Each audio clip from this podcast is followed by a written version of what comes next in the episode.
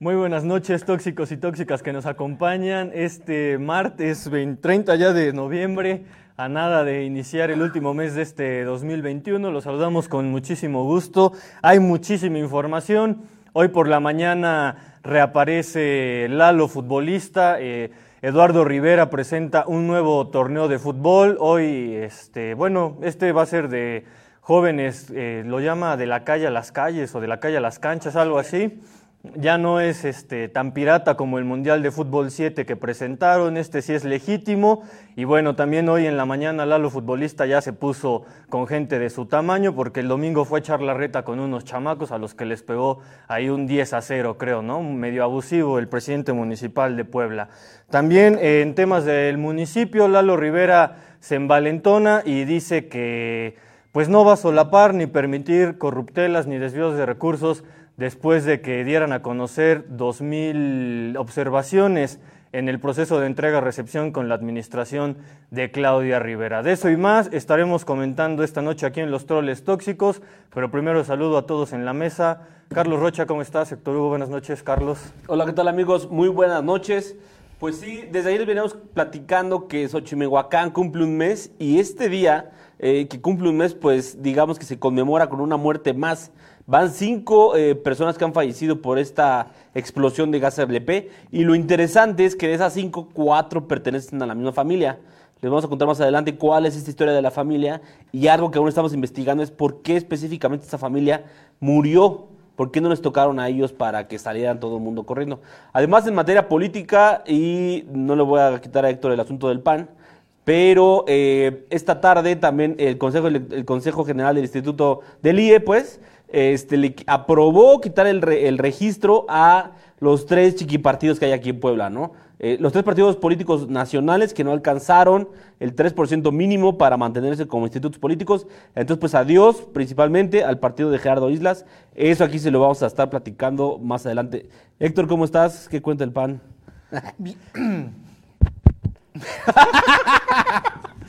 Buenas noches, perdón. Oye, este, pues en el PAN ya, ya sabes, las cosas están color de hormiga, sobre todo para la dirigencia estatal que encabeza Jesús Giles, porque ya les comentábamos ayer que habían recibido la visita de agentes ministeriales de la Fiscalía Especializada en Investigaciones de Delitos Electorales. Encontraron uno de los paquetes que se autorrobaron ahí los genovevistas para tratar de tirar la elección. Y bueno, hoy tenemos más información sobre este tema pero también tenemos incluso ya más testimonios de lo que refería yo ayer, más testimonios que, se que han ido recabando la gente de esta dupla de Augusta y de Marcos, que han ido recabando con los presidentes de casilla de, esos lugares en donde ya no llegaron la, paquetería aquí a Puebla, y ellos son los que han estado ya señalando a operadores que trabajan directamente con Genoveva Huerta. No tenemos esa información. También este, para todos los radioescuchas y fans de Javier López Díaz, mañana 5 Radio le va a rendir un muy, muy merecido homenaje en las instalaciones ahí de la radiodifusora. Eh, está previsto no para que pueda llegar cualquier persona a los radioescuchas, la gente que lo quería, para que puedan ir ahí a participar en ese homenaje que le hará 5 Radio, que me parece que es se tardaron como que unos cuantos días, pero bueno, está bien, digo, al menos lo están haciendo, ¿no? Rápido. Y también vamos a tener un poco de noticias nacionales porque hoy AMLO habló sobre el festejo que tendrá mañana con motivo de su informe, tercer informe ya, ¿verdad? Ya. De gobierno eh, y va a tener en la tarde un festejo ahí en el Zócalo Capitalino y dice prohibido prohibir porque dice todos pueden ir, vayan con cubreboca o sin cubreboca, o sea, se prevé un pinche contagiadero ahí este, en este evento, ¿no? Porque pues, se, se, espera que vayan a estar miles. Pero no sé con quién quieran empezar, compañeros. Chale. Pues yo creo que con el tema ¿Lalo de, futbolista? de Xochimehuacán, ¿no? Es el tema del día, se cumple ya prácticamente un mes de la explosión y como bien decía Rocha en la introducción, en su presentación, eh, digamos, se conmemora con la muerte de una persona más, mientras ayer el fiscal decía todo está bien, vamos bien, así como Rockstar, bueno, hoy muere o se da a conocer el fallecimiento de una persona más, de una de las víctimas de esta explosión de aquel 31 de octubre a las dos y media de la madrugada. Y bueno, eh, es parte de los, ¿cómo se apellidaban? ¿Los Bravo? Bolaños Bravo. La familia Bolaños Bravo, ¿no? Van cinco muertos, cuatro de ellos son de esta familia. eh, digamos, los dos, las dos cabezas de la familia, el papá, la mamá, eh, una de sus nueras y un integrante más, ¿no, Rocha? Sí, así es correcto, Luigi. Eh, yo destacaría eh, este, esta noche dos situaciones en el tema de Xochimehuacán, ¿no? De la explosión en San Pablo, Xochimehuacán, la cual ocurrió el 31 de octubre, en víspera de, las festejos del Día de Muertos, y ahora se cumple un mes. Dos situaciones, ¿por qué? Porque uno, eh, ayer en la noche nos enteramos, bueno, ya muy tarde nos enteramos de que falleció una persona, pero el día de hoy, en la mañanera, eh, el secretario de Salud, José Antonio Martínez, lo confirma, ¿no? Está muy bien lo que es el secretario de Salud, porque pues no oculta y nada es más, antes de que lo pregunten, tragas, ¿no? Ahí está, sí falleció, estuvo internado, estuvo todo el tiempo este, con respiración artificial y entonces él confirma que fallece un integrante más de la familia Bolaños Bravo. Es el cuarto de la familia y el quinto en total. Pero además, a mediodía, bueno, cerca de las 11 de la mañana, sucedió ahí una cuestión interesante con los vecinos y pobladores de Xochimehuacán que eh, rompieron el cerco que, bueno, este de- delimitante ¿no? que existía ahí en donde eh, decía prohibido entrar a sus terrenos donde estaban construidas sus, ca- sus casas, porque el gobierno del estado en un mes ya derrumbó las casas y ya planó el terreno y entonces ahora están en la situación de pues este de ver cuántas casas se van a construir y en qué zonas. Pero lo que es un hecho es que no todos van a estar ahí. Pero lo interesante de este día, eh, está nuestro compañero José Campos haciendo una transmisión, fue que los vecinos entraron al lugar, ahí pueden ver en la transmisión que fue en vivo, rompieron esta pues cintita ahí de no ingresar, entraron, ellos estaban muy envalentonados, ¿no? Y entraron y dijeron, pues vamos por nuestros terrenos. Pero pues rompieron, bueno, sobrepasaron la línea, la, la- la línea de, de seguridad, y nadie les dijo nada, pues pásenle, pues ahora qué, qué quieren hacer o qué. Y este, y nada, ¿no? Lo que ellos exigen, en el momento pidieron, pues quieren que se les construya su casa exactamente en el mismo lugar, unas sobre otras, encimadas de cuatro, cinco pisos, cuatro o cinco viviendas una encima de otra. Ellos exigieron que, que exigieron sus casas en el mismo lugar y como estaban totalmente antes. Lo cual, según dichos del gobierno del estado, pues es obviamente imposible porque hay que recordar que varias de las viviendas estaban en zonas irregulares. Entonces, bueno, compañeros, eh, ¿qué opinan? Esta situación se presentó, estas dos situaciones, primero por la mañana la situación del, del muerto, del quinto fallecido, y después esta cuestión de que entraron, este, así como que queremos aquí nuestra casa, ¿no? Pero pues es imposible, ¿no? Pues sí es imposible, ya lo decía hoy en la mañana el gobernador, porque dice todas estas casas que, que- que fueron este, derruidas no están asentadas sobre zonas este, de peligro, ya sea a un costado de la vía del tren, número uno, y número dos, sobre ductos de Pemex. Entonces ya lo dijo hoy por la mañana, imposible que se le reconstruya en esa zona. Me parece que son alrededor de, en esa zona fueron 69 casas las que de, tumbaron. Ok, 69, de esas 69 casas me parece que por lo menos hay unas 54, si no mal recuerdo, que están asentadas en zonas de riesgo y que por lo tanto no van a ser reconstruidas en la zona. Hoy, como decía bien Rocha, entraron los vecinos o los damnificados de esa explosión por una fuga de gas provocada por una toma clandestina de Huachigas. Este, entraron en rebeldía, el- lo pondría yo en ese término, ¿no? Entraron en rebeldía, no se quieren ir. El argumento que, que- que dan los vecinos, y ahorita lo vamos a escuchar, es que ellos no se quieren ir por dos situaciones. La primera que remarcan es que dicen las casas están muy chiquitas las que les quiere este, regalar el gobierno del estado porque dicen que son de 80 metros y ellos tenían casas hasta de 200 o 300 metros cuadrados, ¿no? O sea, dicen, si la, yo quiero mi casa, quiero que me la construyan en mi terreno y casi casi como estaba, ¿no? Y la otra situación es que dicen que las dos ubicaciones que les están este, ofreciendo, En que una es por el Batán Ajá. y otra es cerca Flor de del. Flor del Bosque, Está por el periférico. Dicen que ninguna de las dos áreas, o sea, para empezar que están muy lejos, número uno. Y número dos, dice, ninguna está urbanizada, no tiene servicios, no tiene nada, ¿cómo nos van a mandar ahí? Y otros incluso dijeron hasta que no había escuelas, o sea, es un argumento creo que de, de cierto modo válido, porque aquí estoy viendo a cierta persona que está diciendo que limosneros con garrote, dice el doctor, ¿qué? Ah, no, un tal Arturo Rueda. Dice limosneros con garrote, pero yo creo que en parte, en parte tienen razón, ¿no? Pues están dolidos, son damnificados, ¿no?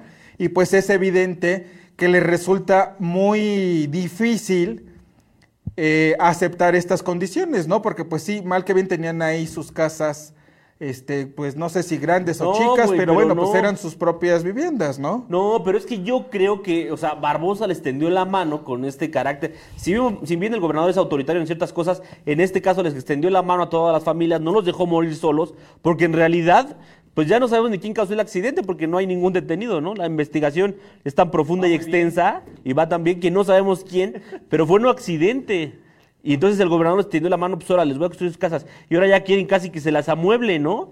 No una pantallita o acá un refri así, todo. Oye, pues eso es lo que está mal. O sea, están exigiendo de más estos cuates. Eso, ¿sabes? Yo cuando vi la transmisión de Campos, yo dije, esto parece, ¿se acuerdan la película esta de este, ¿cómo se llama? Bueno, una del viejo oeste en la que llegan todos corriendo y escojan su terreno, a ver quién, quién pone así su bandera para escoger. Eso parecía ahí, güey. O sea, creo que se están excediendo ellos. Porque una cosa es que les, que les reconstruyan, otra cosa es que pongan sus condiciones. Mira, ahí hay unas personas que incluso presentaron ¿no? sus pagos de predial, digamos, algunos papeles, argumentando que no están en un asentamiento irregular, ¿no? Por puesto a que hay que están, digamos, municipalizados en cierta manera. Yo no sé, eh, coincido un poco co- contigo, Héctor Hugo, de que el reclamo de estas personas es válido porque... Hasta cierto punto. Sí, claro, hasta cierto punto, porque Pero ellos no, no se es obligación, que pero se no les es obligación del gobierno reconstruir. ¿No es obligación? A ver, Pero hablen. es obligación que no haya tomas de huachigas. Sí, Y eso fue A lo ver, que esto fue- desencadenó este bueno, accidente. yo tampoco entraría tanto en eso. O sea, estoy como en un punto medio. O sea, no estoy ni tan tirado con los vecinos, pero tampoco tan tirado con el gobierno como Rocha. Ya pareces su abogado. Me imagino que como están todas esas versiones de que se va Ricardo Velázquez como que era el consejero, ¿qué es? Jurídico. Jurídico. Ya sabe que debe apuntar Carlos Rocha, pero no, no estudiaste Derecho, amigo. No es abogado. Entonces digo, creo que no, no va por ahí. Pero bueno, a ver, yo lo que digo es que en parte tienen razón. Tenían sus viviendas, estaban ahí, como dice Luis. Y como lo acabamos de ver en el video, muchos presentaron, o algunas de las personas ahí, presentaron sus recibos del, del predial, ¿no? Sí. ¿Qué es lo que establece esto? Pues obviamente que, que- que estaban, que eran oficiales, Legales, sí. ¿no? Legales, este, sus viviendas y que estaban instaladas en una, en una zona correcta porque, pues, el ayuntamiento de Puebla se las legalizó al permitir el pago de esto, del- de los impuestos, ¿no? Aquí en la ciudad de Puebla, no sabemos de qué administración hayan conseguido estos papeles, pero bueno. Tiene razón Rocha en este tema de que no es una obligación del gobierno del estado porque pues ellos no fueron a aprender la toma clandestina, ni tampoco ellos les dijeron a los vecinos que no denunciaran que se estaban ahí robando el gas, ¿no? Porque no era algo de que sucedió ese día, o sea, no fue un hecho fortuito. Era, un hecho- era algo que lo sabían todos los vecinos, o sea, incluso días después o a horas después de que, se, de que sucedió esta tragedia, los mismos vecinos decían, pues que en casi en todas las casas pasaban, ¿no? Este, camionetas de diversas empresas, ¿no? Taxis, Ubers, venían aquí a surtirse de gasolina y de gas. Entonces digo, o sea, en parte tienen razón de decir, no es una obligación del gobierno, pero vaya, el gobierno, el gobernador agarró la papa caliente, ¿no? Y les está haciendo una oferta. Hoy en la mañana, antes de que se conociera toda esta situación de la rebelión de los damnificados, el gobernador habló sobre este tema de la reubicación. A ver si podemos ver, por favor, el video. Y ya adelantaba un poco este tema, ¿no? De que los vecinos estaban muy renuentes y él decía, pues es una situación difícil y los vamos a convencer.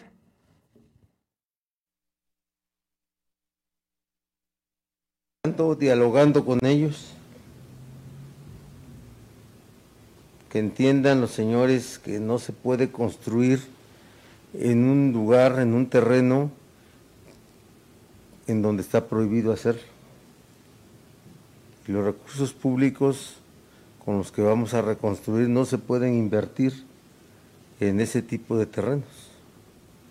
Es un asunto de comprensión, de fácil comprensión, pero que resulta difícil luego aceptarlo.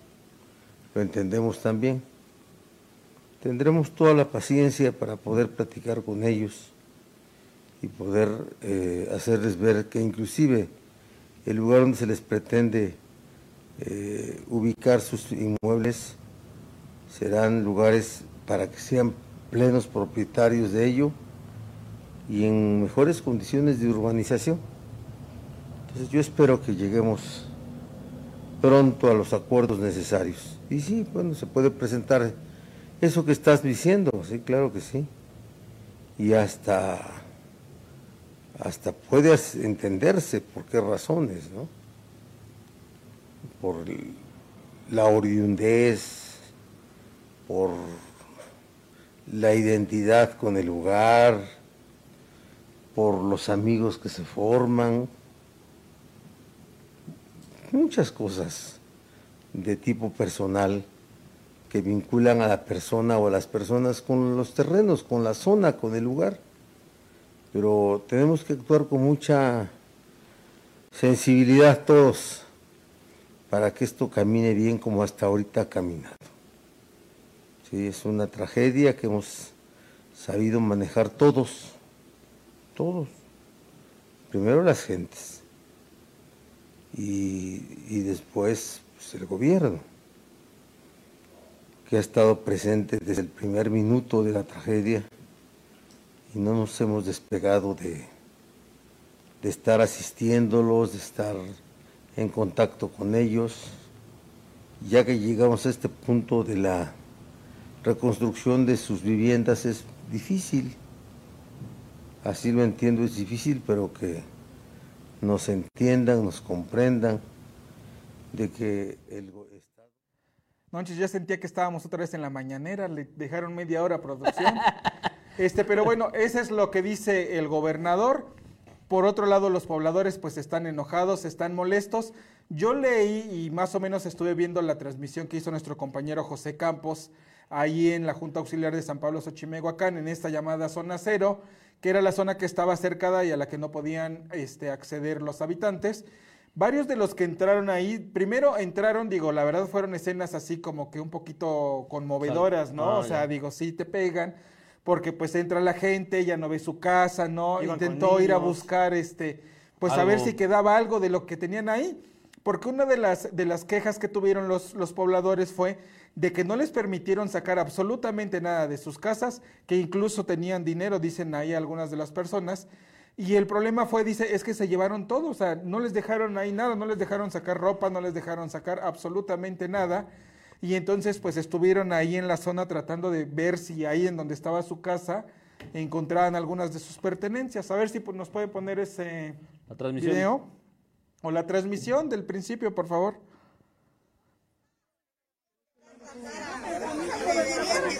No se vale que por ellos los Acabo de ir a pagar ahorita. ahí está.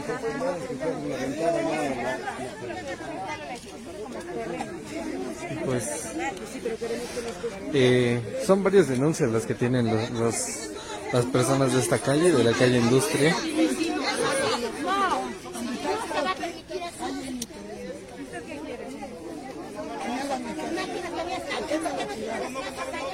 Aquí está- aquí están las pruebas del señor que tiene sus propiedades. Nosotros tenemos nuestras propiedades. Están, están las pruebas. Que el gobierno no sea in- eh, inconsciente. que fue comprado. Entonces, ¿por qué nos quieren mandar tan lejos? Primero dijo el señor gobernador que iba y ahora ya no nos quiere dar nuestro lugar. Pero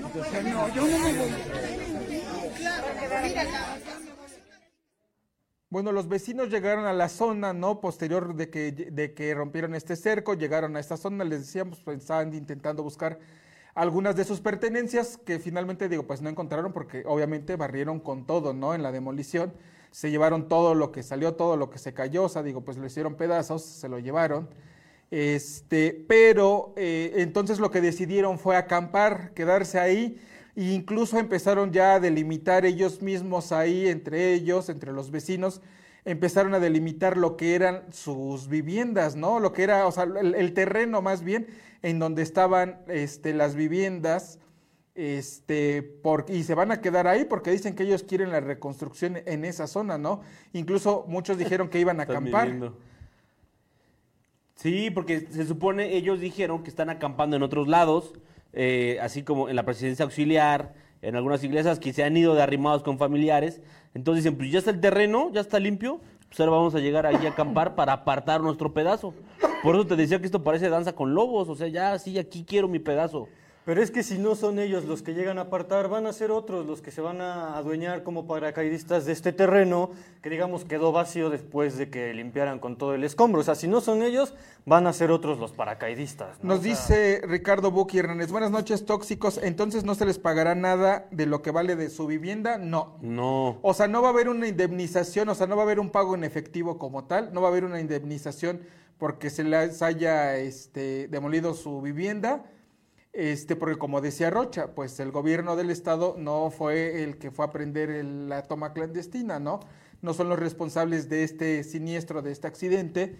No les van a pagar entonces, obviamente, una indemnización, pero sí la oferta que se les está haciendo es que se vayan, este, que les construyan una vivienda en una zona donde no sea zona de peligro y entregarles una casa, como ya lo dijo y lo escuchábamos hace rato con, en la, con el gobernador, que decía que pues iban a ser este, dueños, ¿no? Y ya legalizados y todo, este, de sus propias casas. No sé cuántas personas hay ahí, porque mira, nos escribe Cecilia Hernández, que mejor investiguemos, no sé, a ver, ya. Para los conductores que están hablando, infórmese de cómo son las cosas y después ya hablan. Ahora los invito a que vengan a ver a la gente para que de verdad hablen con provecho. Cecilia Hernández, estuvimos en la zona, escuchamos a los vecinos, ya hemos dado parte de lo que ellos comentaron, de las quejas que están haciendo, pero por desgracia no pueden, ellos no pueden este, decidir qué es lo que van a hacer o no van a hacer. El gobernador lo dejó muy claro. Zonas de riesgo no se va a reconstruir Claro. que es una buena franja de esas cincuenta y tantas casas que fueron demolidas. En ninguna de esos casos se va a volver a construir en esa zona, porque es o zona federal o es una zona en donde están pasando los ductos. Aunque, aunque eh, presenten sus, este, su boleta predial en donde sean reconocidos por el ayuntamiento.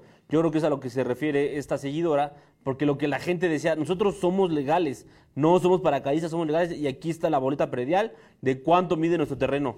Pues sí, pero pues es lo que yo insistía, si eran 60 casas en un cuadrito porque están para arriba y así, o sea, es imposible, ¿no? Y además se pudo haber prestado a corrupción, no digo de ahorita o de Claudia, sino de años atrás, para, órale, te lo legalizo.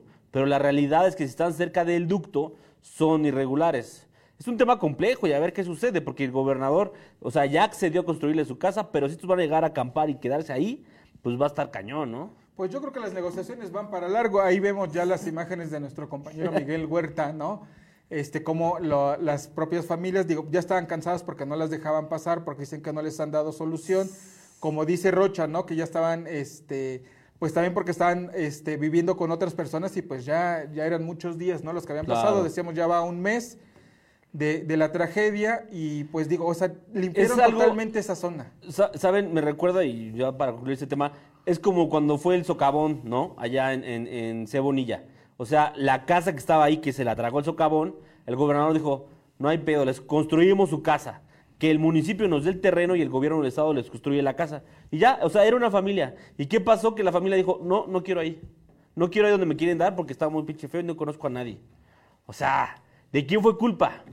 ¿De quién fue culpa? Pues de nadie. Y ya que les van a construir su casa y todavía se enojan. Yo dije, ay, este cabrón, ¿qué- ¿con qué va a salir? El juez del, el juez de la moral en Puebla, caray.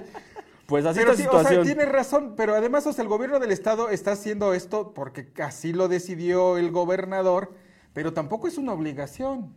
O sea, no es una obligación que les reconstruyan. Pues sí. Porque finalmente, o sea, si vamos a lo legal, pues las casas están asentadas en zonas de riesgo. No te- y no ahora te sí reconozco que, la gente era la que era responsable de vivir en esa zona. Y yo entiendo que muchos hayan llegado a esa zona, que hayan comprado con mucho esfuerzo, como nos dicen aquí en los mensajes, que se hayan tardado años en comprar sus terrenos, pero por desgracia sucedió ese siniestro. Por desgracia compraron en una zona en donde está prohibido instalar viviendas, ¿no? Es una serie de sucesos que pues deriven esto de que pierden su patrimonio prácticamente, pero bueno, al menos tienen una oferta de que sea casa Claro. chica o grande, les están ofreciendo una casa gratis y una vivienda en donde pueden estar y que es suya, ¿no?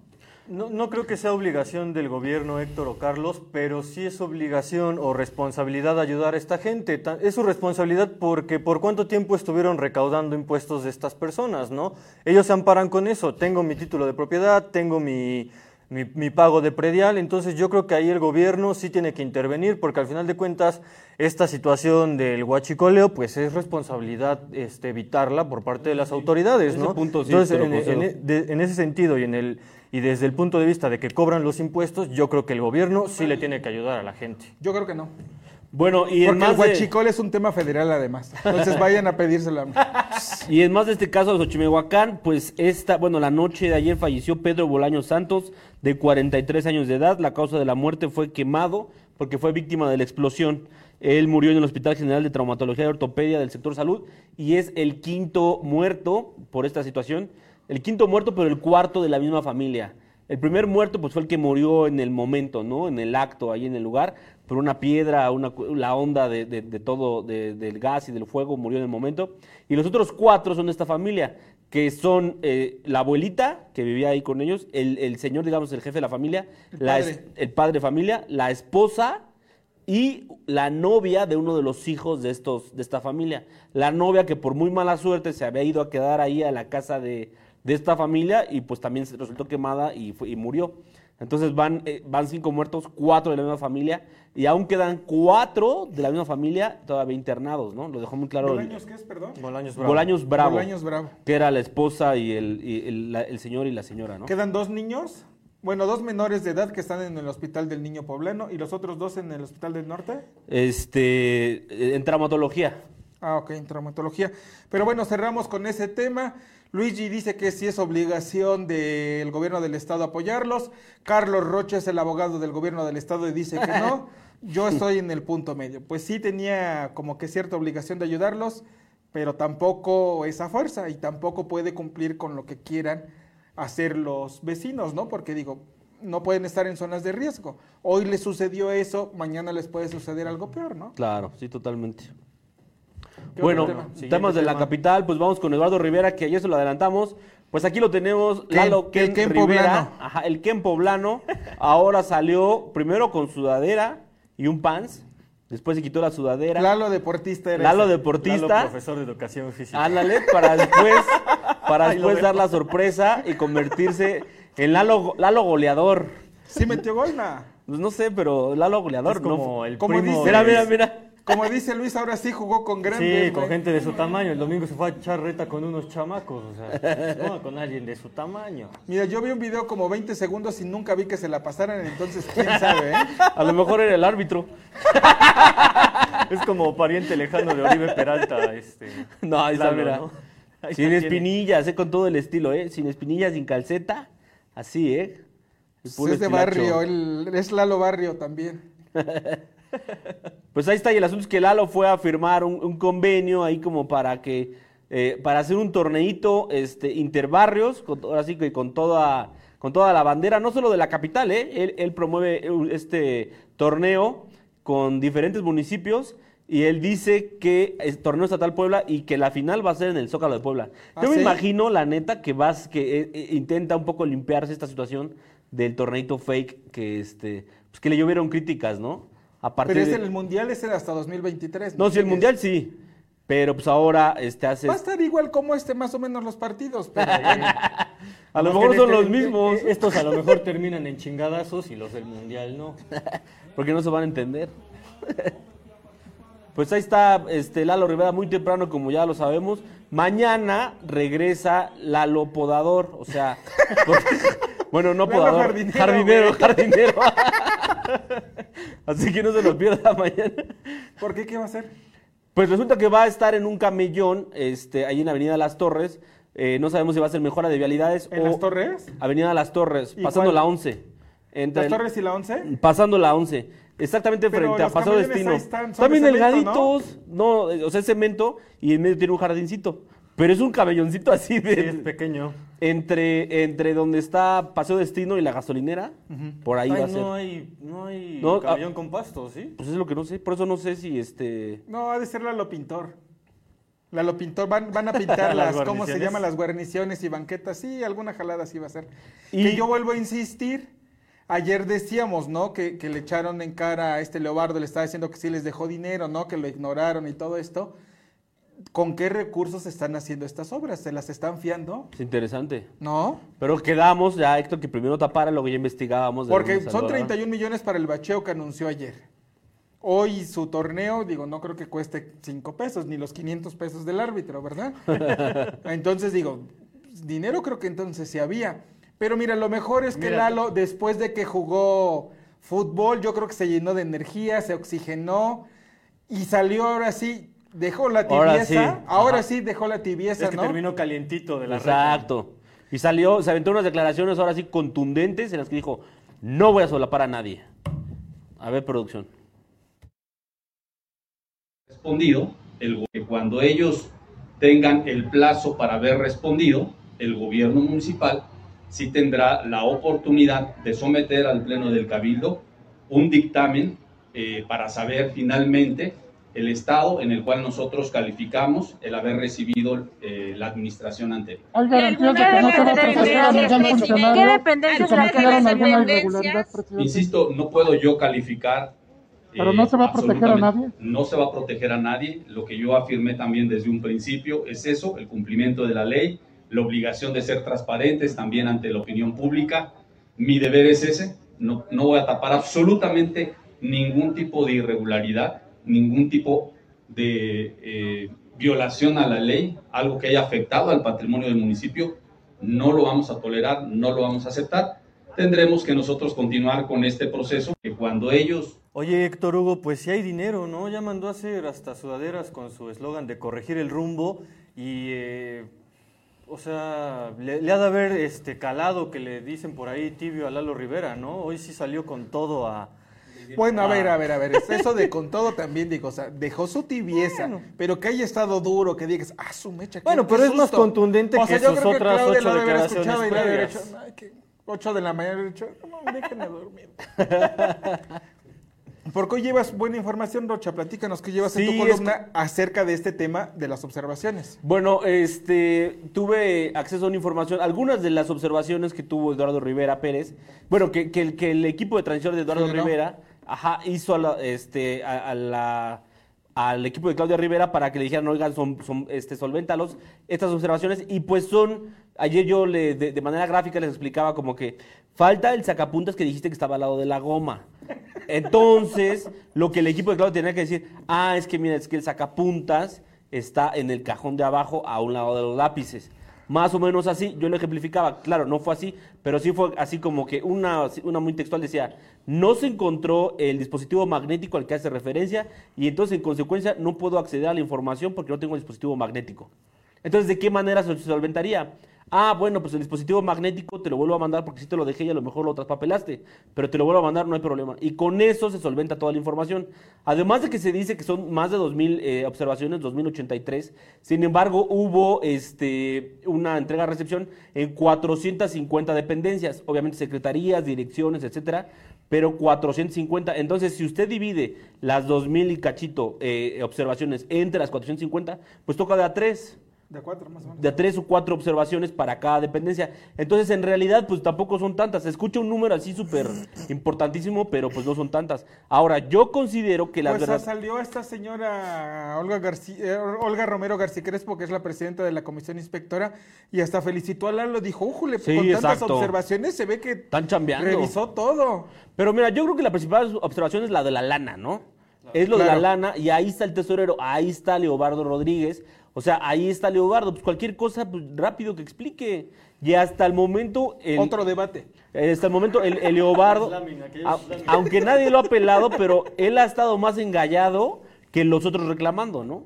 ¿Cómo? O sea, el Leobardo está más, más engallado aclarando, según él, sus cuentas, que los de Lalo reclamando. No, pues tan Pues claro. oye, si tan- está siendo ignorado. güey. pues sí, tan claro se los dejó que ya le hicieron caso. Sí, sí, ¿qué pasa? Sí, Rocha, sí. sí.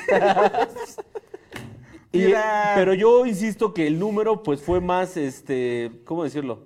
Este, llamativo, ¿no? Para llamar la atención para todo el mundo, a que realmente se aterrice. Ahora, esta situación de que ser llamados a comparecer los, los supuestos funcionarios, pues nunca va a llegar, porque ahí mismo ellos dicen que respondan con documentación y ya después de lo que se solvente o no solvente, se las mandamos a la auditoría y ya la auditoría determinará y ellos, y ellos sabrán qué onda, ¿no? Todavía deben de darles opción también a que vayan, ¿no? O sea, digo, los pueden llamar a comparecer directamente, porque además en este tema de las 2.000 observaciones, lo que les decía este señor ignorado, Leobardo Rodríguez, este, era que les habían hecho la solicitud de solventación por escrito y que se iba a contestar por escrito y que en ningún momento los estaban citando a una comparecencia a ellos en persona, ¿no? A los funcionarios. Entonces, bueno, vamos a ver, del dicho al hecho hay mucho trecho y vamos a ver cómo actúa Lalo. Digo, creo que el tema de la corrupción en el gobierno de Claudia Rivera no está a discusión. El tema del uso de los recursos de manera discrecional no está a discusión. E incluso el tema de las inversiones que realizó el ayuntamiento, en muchos casos fuera de la ley, ¿no? Al contratar obras públicas o asignar este, contratos de compras de manera directa cuando se requerían de licitaciones o de otro tipo de concursos, pues tampoco está discusión. Entonces digo, sabemos que existió corrupción, sabemos que hay Claro. irregularidades e ilegalidades que, hemos, que fuimos documentando, digo, al menos en los últimos seis meses de la administración de Claudia, ¿no? Con todas sus compras de pánico. Ahora veremos si de verdad Lalo Rivera va a cumplir estas palabras, o sea, muy envalentonado y todo, pero pues falta ver que, que de esas palabras se cumpla y de verdad este, abran investigaciones contra los exfuncionarios o la misma alcaldesa. Porque ahorita el presidente municipal pues dijo, no voy a tolerar. Ahí están las pancartas. Ahí están las pancartitas. Mira, hasta dice, el regidor de hasta acá de la derecha, Ángel, dice, ¿qué estoy deteniendo? O sea, ¿qué, qué dice acá? Ahí está, y Leobardo atrás, ¿no? Así como... Deja los otros dos minutos ah, para que sea un poco más de lo que duraron en cabina. Con atención. Para, desquitar- para que las desquite Leo. Pues sí, les digo, muy preparado toda la semana en su discurso. O sea, todo eso, y- imagínate, no mames, llegas así con todo para te, ahora sí que para un duelo de aquellos, ¿no? Para dar la pelea de tu vida. Y, ah, sí, señor. No, más. Sí, este, ahorita, ahorita hablamos, este, permíteme. Sí, Ah, pero lo que les mencionaba es que ahorita Lalo dice, no voy a tolerar, no voy a solapar, etcétera. Sin embargo, días atrás había dicho, pues yo no soy ni auditor, ni fiscalizador, ni soy el Congreso, ni soy nada. A mí no me corresponde. También había dicho eso. Es que por ahí dicen que pues anda en campaña, ¿no? Digo, ya lo hemos comentado aquí, digo, pues es que ni modo que diga que no vaya a hacer esas declaraciones. Si está, ¿qué día cumple de campaña ya? ¿40 días lleva? 47 días con hoy. 47 días de campaña rumbo al 2024, ahí la lleva mi Lalo, al menos hoy buena, a todos nos convencieron sus, Pues sí, nos gustaron, más de bien, no que nos han convencido, gustó su, su forma de declarar hoy, ¿no? Y que salió echar la cáscara, pues ya, se agradece, ¿no? Se agradece. Pero una petición de Richie, ya no hagan eventos tan temprano, por favor, presidente, se está acabando nuestro reportero. Y bueno, en más información este, capitalina, vamos con Juan el Decapitador o con el PAN. Dice Frida Sofía Sánchez, ya quitaron bancas de la calle 5 de Mayo y ya regresaron los ambulantes y sexoservidoras. ¿Y Lalo Policía dónde está? Ese yo creo que todavía le falta, ¿eh? Porque- Sí, se está cociendo. Le hace falta músculo para salir así. ¿Qué más? Ah, Oye, Bueno, pues el tema del PAN. Vamos a abordar el, del tema del PAN directo, ¿no? ¿O qué? ¿Cuándo? Adelante. No, pues el es tu tema, por favor. No ¿Yo? Te quiero, Por no, no favor, te quiero- ilústranos. No, por favor, o sea, te- yo quiero que hoy opinen ustedes. No compañeros. quiero eclipsarte tu información. Bueno, ya le ve, ayer le revelábamos este, la información de nuestro reportero José Campos, que logró, este, bueno, más bien que dio la exclusiva, ¿no? Sobre el cateo que había realizado la Fiscalía General del Estado ahí en las oficinas del PAN y que habían encontrado uno de los paquetes electorales autorrobados por los genovistas ahí en las oficinas, en las instalaciones del Comité Estatal. Ahí lo encontraron, era del municipio de Xochitlán de Todos Santos, me parece, si Sí. no mal recuerdo. Y este, acudieron este, agentes de la Fiscalía especializada en investigaciones de delitos electorales. Estuvieron ahí.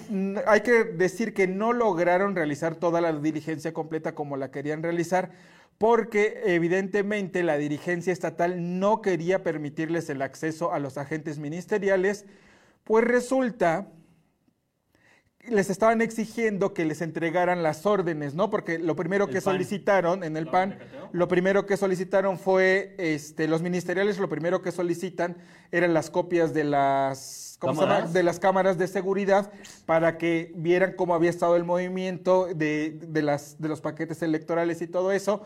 y del paquete electoral que supuestamente, así le digo, supuestamente había llegado ahí de manera anónima a las instalaciones del PAN.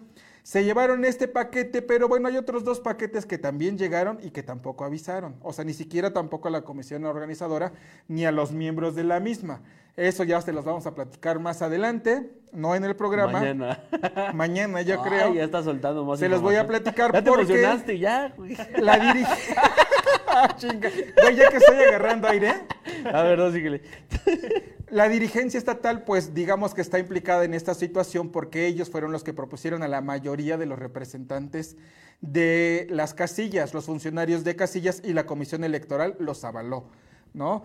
Hoy incluso una otra panista, presidenta de una de las, ¿de qué municipio es? Ah, ahorita se los digo.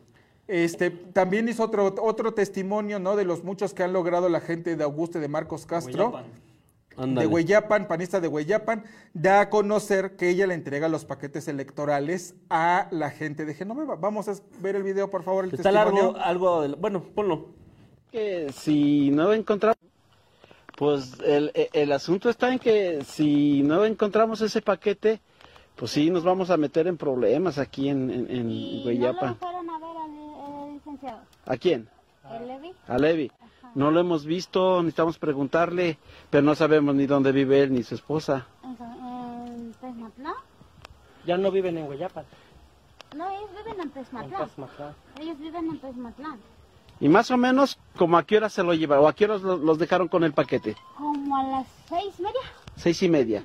Y, A y, seis a seis y media. y ellos qué dijeron, que ellos hacían responsables de... Sí, porque doña Berenice y el licenciado y la señora, ella se iba a ir, pero se pero iba a transbordar, no sé cómo iba a llegar esas boletas, Ajá. no sé cómo iban a llegar, pero el licenciado dice que yo te llevo, vamos a dejar el paquete y ya y ya se lo llevaron a la señora o señorita. Ah. Ya se lo llevaron, dice, porque era, era de Puebla.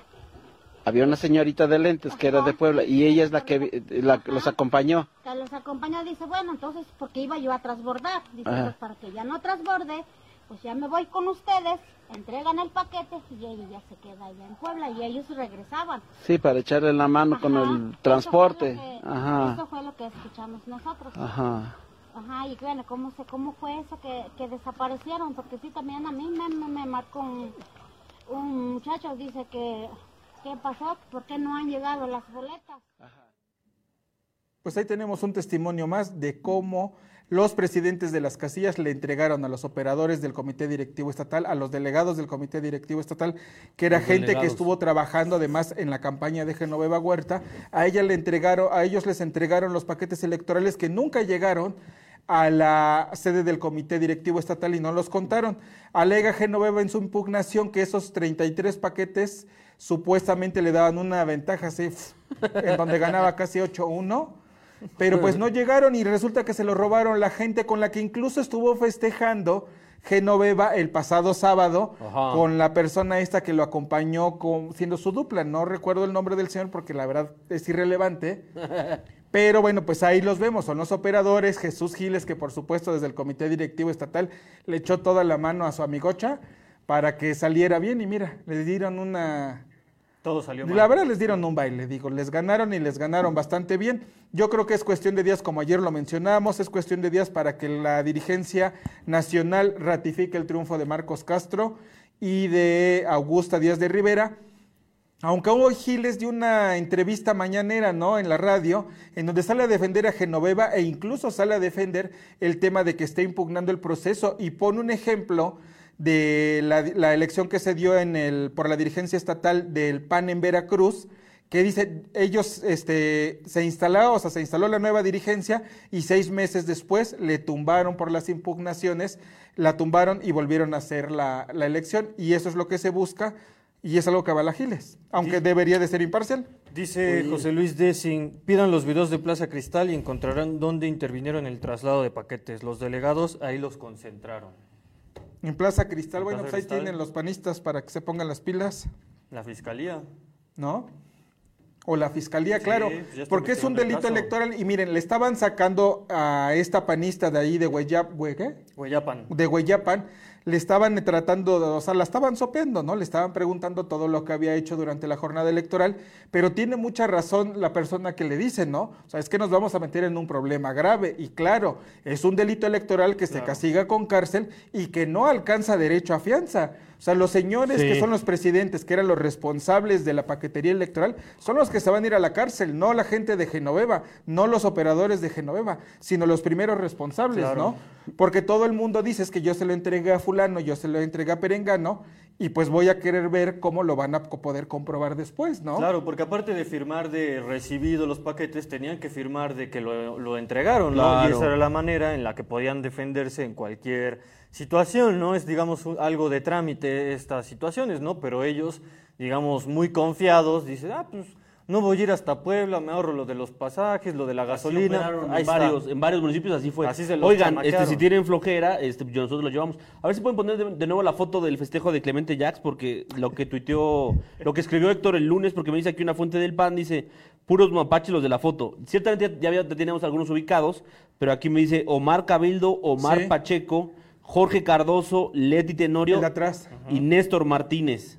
No Y lo Kevin Cuñadazo. ¿no? O sea, acá están diciendo, ajá, Omar Cabildo 1, Omar Pacheco, Es que es Omar Rodríguez Pacheco, Omar, atrás. Omar Cabildo, Omar Rodríguez Pacheco, Jorge Cardoso, Leti Tenorio y Néstor Martínez, que están en la reunión y que fueron, o sea, gente de Genova, pero que también operó, ¿no? Es que el asunto es de que no, no, o sea, estaban operando para Genoveva. O sea, es el doble juego, ¿no? Y el doble discurso de Genoveva que se dice la víctima, ¿no? Porque en realidad ella era la victimaria. Ellos eran, aparte de ser gente de Genoveva, de estar en su equipo y de ayudarle en su campaña, lo que sería ilegal, estaban actuando como delegados del PAN en estas zonas y en estos municipios en donde recibieron las urnas y se las y bueno, se las autorrobaron porque ya no las fueron a dejar. Y después ahora la foto que les pasé, o sea, en el video que, que- que pusimos hace un rato, eh, eh, fue en Hueyapan y la señora de la casilla de Hueyapan acusa a Levi Baez Mendieta, a Levi Baez de, man- de que, dice, yo le entregué a ese cabrón la urna. Y ahorita estamos viendo, bueno, me puse a buscar el, el fo- el- el Facebook de Levi Baez y resulta que sale él con este Lidia Flores y Lidia Flores es la secretaria general del PAN ahorita con ¿Y cuál es. Levi Baez? Es el que vamos abajo, ¿no? De lente. ¿El de El barba? lente- el de- de- el de lentes bueno, de ahí barba. al lado del... eh, si ven la, la imagen del lado derecho, la de abajo, Ahorita la la inferior, lado derecho ¿Está? inferior, ahí está. Es así. Es él. Es él. ¿Es él? Bueno, Sí, es él. bueno, ahí está con Leti Tenorio. No, con Lidia. No, abajo a la derecha está con Leti Tenorio y al lado está Lidia. Ok. Y si regresamos a la foto de Genoveva en su festejo, Al lado por del favor. festejo con Clemente. Ahí está también. Sí, Ahí está también. la del festejo. Ahí Es está que abajo. está junto a Clemente. Junto a Ah, ahí Clemente está, ya, Genoveva. junto al tal En- Clemente. Entre Genoveva y Clemente está Levi. Y la señora acusa a Oye, Levi. pues esta imagen yo creo que le va a costar, esta fotografía le va a costar mucho a Genoveva, porque los principales implicados y señalados del fraude que se estaba generando en el PAN estatal son su propia gente. No creo que Genoveva haya ido a festejar con sus verdugos, Con ¿verdad? o con sus traidores, ¿verdad? Entonces digo, se va a poner bueno, yo creo. Pues sí, ahí está esta situación en el PAN, que bueno, como decíamos aquí, eh, se presumía que esta semana iba a salir el reconocimiento del CEN de Marco Cortés hacia Augusta de, de Rivera. Algunos dicen que esta semana. Yo creo que no, yo creo que el CEN del PAN tiene mucha chamba y dice, bueno, en Puebla, ya como quiera, ya está todo muy arreglado, vamos a ver en qué termina. Ajá. Sin embargo, bueno, como ya habíamos comentado aquí, el sábado va a tener un festejo Marcos y Augusta muy importante en Cholula, porque prácticamente, digamos, ya son virtuales, ¿no? Muchos ya los dan por un hecho, faltan algunos que los reconozcan, como los diputados, ¿no? Los diputados locales, como este. Puñitos. Oye, ¿Qué no, porque Puñitos el lunes, gran, ayer fue una gran reunión de, digo, o sea, tiene sus mapaches, sus mapachitos, que fue con los que se, se sacó la foto el sábado, pero tiene sus mapachotes Sí. con los que se sacó la foto Fueron ayer, a comer ¿no? ayer todos los diputados locales y federales. Bueno, A desayunar. Genoveva y, y Carolina Budegar, diputadas federales, ¿no? ¿Estaba también Carolina? Sí, estaba Carolina. Mira, información de último minuto que me dice José Campos, dice, Augusta dice que hasta la otra semana tendrá su, su constancia de mayoría.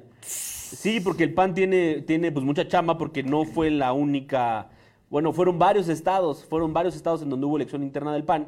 Entonces, pues ahí tienen este, pues un chorro. Le están dando prioridad además en los estados donde habrá elección. Bueno, se va a poner esto bueno, muy bueno. Las cosas van a estar muy candentes ahí en el PAN, pero sobre todo para la gente, para el grupo morenovallista que si intentaba arrebatarla o al menos que se repitiera una segunda vuelta, creo que van a quedarse con las ganas y creo que muchos de ellos van a seguir en el exilio, no van a poder regresar en Puebla, no van a poder estar en Puebla. Lean hoy la columna del doctor Nigromante Rueda, Arturo Rueda, que le mandamos saludos.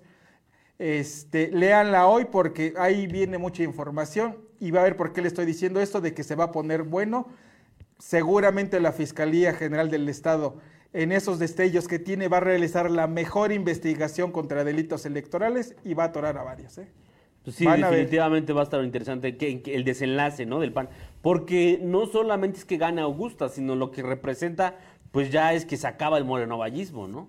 Claro. Todos los que quedaban ahí, Genoveva, Jorge Aguilar Chedraui detrás. Jesús Giles. Pero se empantanaron ellos mismos con el tema del robo de las urnas. Es un delito. Claro. Y los delitos obviamente se castigan. Y si hay una buena investigación de las autoridades, sean las estatales o las federales, van a dar con los, cor- con los orquestadores de este fraude o con los que hicieron este fraude, como toda la gente de Genoveva que estaba ahí, y los van a meter al tanque. O sea, imagínate al rato implicada ya hasta la propia Genoveva como diputada federal en un fraude, en un escándalo, por una intentona de querer arrebatarles lo que ya les quitaron. Y además se las quitaron a la buena, ¿eh?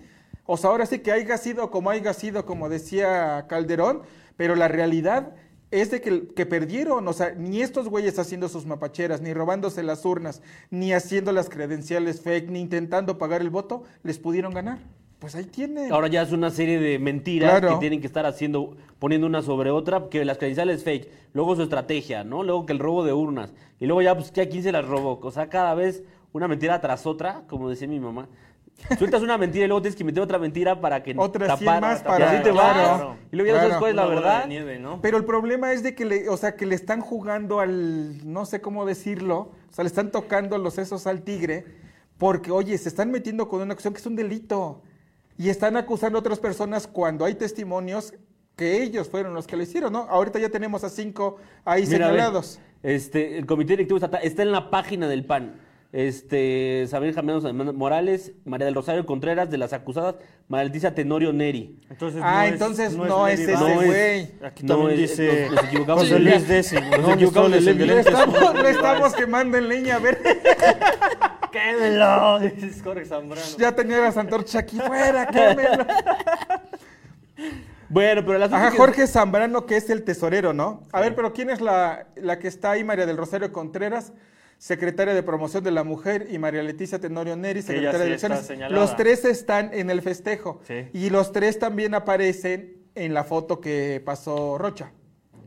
¿No? Las que pasó Rocha, a ver, ponlas de nuevo. O sea, ahí está el tesorero, eh, Ahí esa. está Jorge Zambrano. Ahí están las dos, ¿no? Leti Tenorio y la otra señora, ¿no? Ajá. Sí. Pero es que en, en las fotos de que tiene en el PAN estatal como secretaria de Leticia Tenorio, no tiene lentes. Por eso es que luego mucha gente se confundía y decía, no, es que ella no es. Pero bueno, ahí está. María Leticia Tenorio Neri. es el tesorero. Pues, ¿quién iba a pagar la- el desayuno? Pues la sí. pachanga de, de Clemente Jax. Bueno, pues ahí está la información, ya son las 10.05. Creo que nos hicimos. un- Bueno, también llegamos tarde, son, ¿no? Sí, ya no nos faltan datos y ni nada, ¿no? Yo digo que le demos otra hora al programa.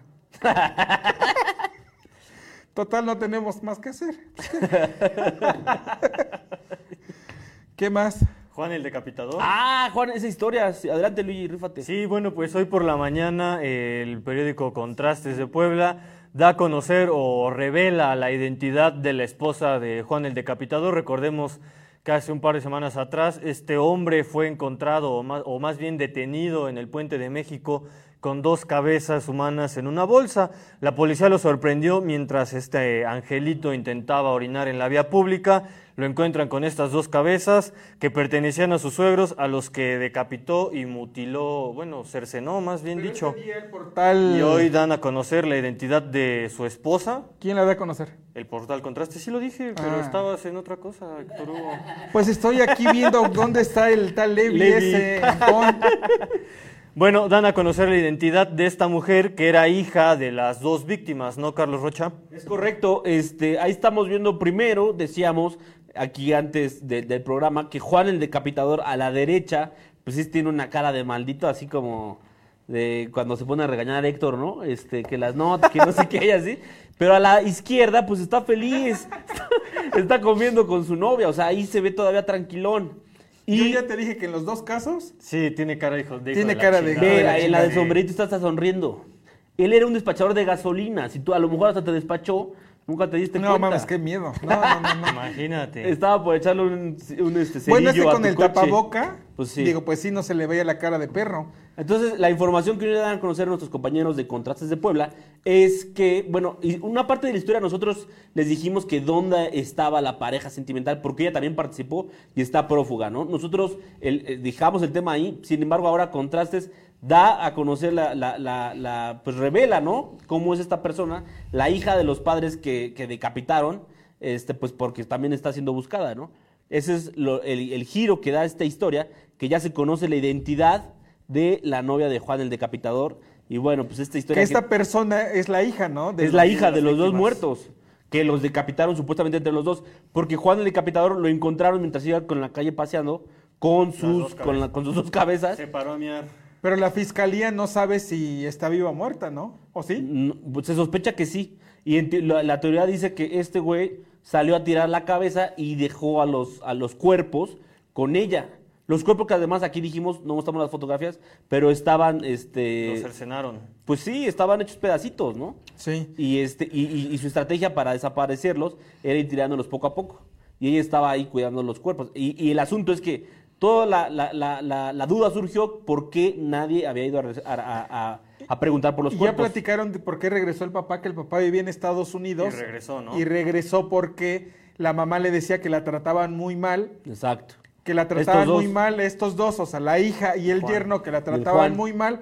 Entonces el señor se viene de Estados Unidos porque él trabajaba allá, viene de Estados Unidos a correr a los dos truanes estos y pues resulta que terminan asesinados, ¿no? Exactamente. Ya tenemos la imagen del verdadero Levi. Levi Weiss.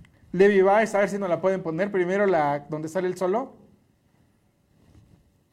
Sí, cometimos un error, pero es que bueno, esta es información en tránsito. Y estamos en vivo, completamente en vivo. Ahí se ve pues muy bien, este es como de foto de estudio, ¿no? Oye, pero no, no, yo les recomendaría no hacerse tanto Photoshop. El- Si un día se pierden, no los van a encontrar, no chinguen. O sea, esta Ahora pasa la otra, la grupal. Y ese- Levi Weiss es el del centro. Sí, Exactamente. el chaleco de mezclilla, O sea, pero güey. ¿cómo un- hay un güero y ahora está un moreno? En Hueyapan.